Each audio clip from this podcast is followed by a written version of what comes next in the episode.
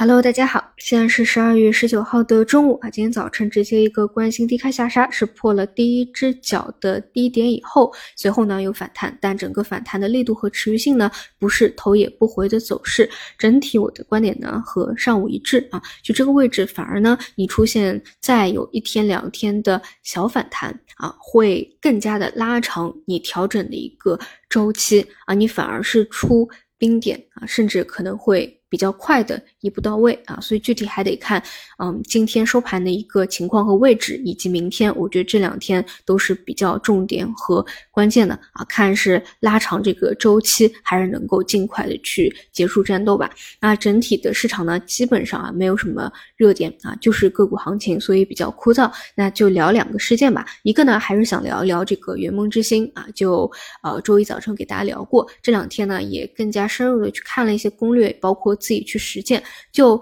嗯，之前讲过啊。就是我朋友说他这个推广啊，可能用了十几个亿。我想就是你既然花了这么大的价钱去力推，它必定有一定的这个战略意义啊。就整体它真还真的不是说只是一个简单的那种手柄类的跑酷游戏，它可能更加类似于想要去打造一个元宇宙啊，或者把虚拟人的一些技术都是放进去的。包括我看很多大学的这个教授啊，在上课的时候，甚至都会把圆梦之星当做一个实践的点来。也就是说，你可能是。是呃，专业是做游戏设计的，或者这种什么传媒交互的啊。那么你其实可以在圆梦之星里面啊，你自己创造自己的一个新世界。包括现在已经有很多人在里面自己去搭建自己的一个小舞台了，大家都是可以去玩的。嗯，不管说啊这个有没有商业化，但是呢都可以当做啊一个一个。比较好的实践的一个平台啊，就这个确实有有很多的这个点啊，可以去探索。包括你可以在里面玩王者啊，可以去看这个腾讯视频啊，就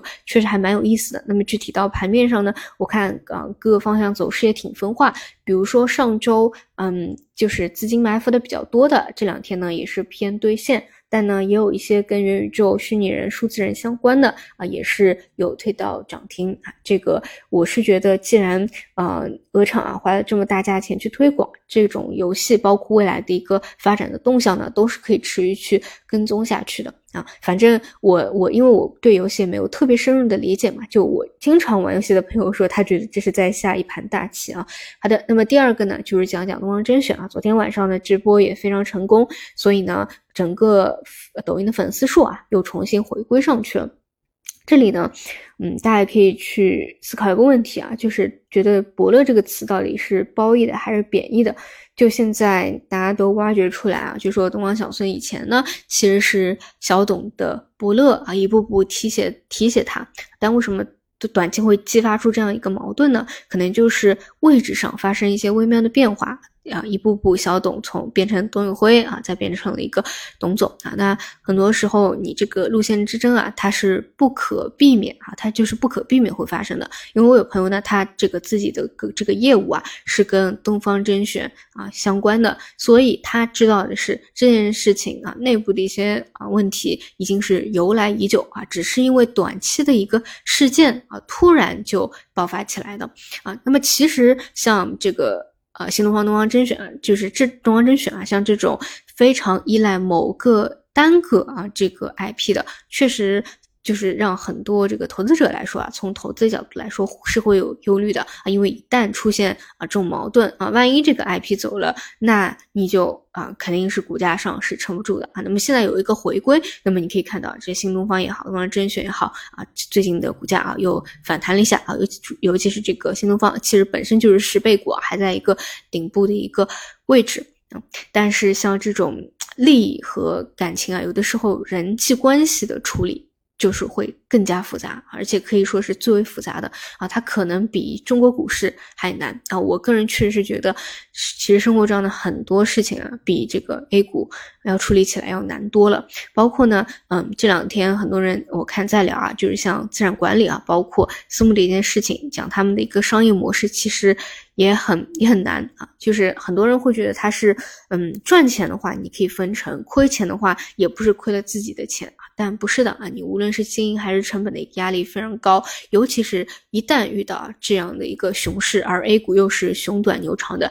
你 很就是其实大部分的这个机构啊，它是活不过三年到五年的啊，能够活超过五年的是是少数。就其实它的这个商业模式很难，包括我个人觉得啊，这个最难的一个点在于，就是嗯，因为当中你的一些客户其实是可能是很好的朋友啊，或者甚至是亲戚朋友啊，甚至是反正就是最核心的一些啊。交易圈，但是，一旦啊行情不好，其实是产生亏损的，那很容易，其实等于是失去一个朋友啊，或者说，嗯，就是想要去扛过这样的一个熊市，你必须有非常强的一个信任的基础啊，信任基础，嗯，所以其实会很难啊，一旦是这种信任基础崩塌，或者嗯这种撤资的话，其实对于呃你这个。公司的一个生存也好，还是这个产品的生存也好，是会有很大的一个打击。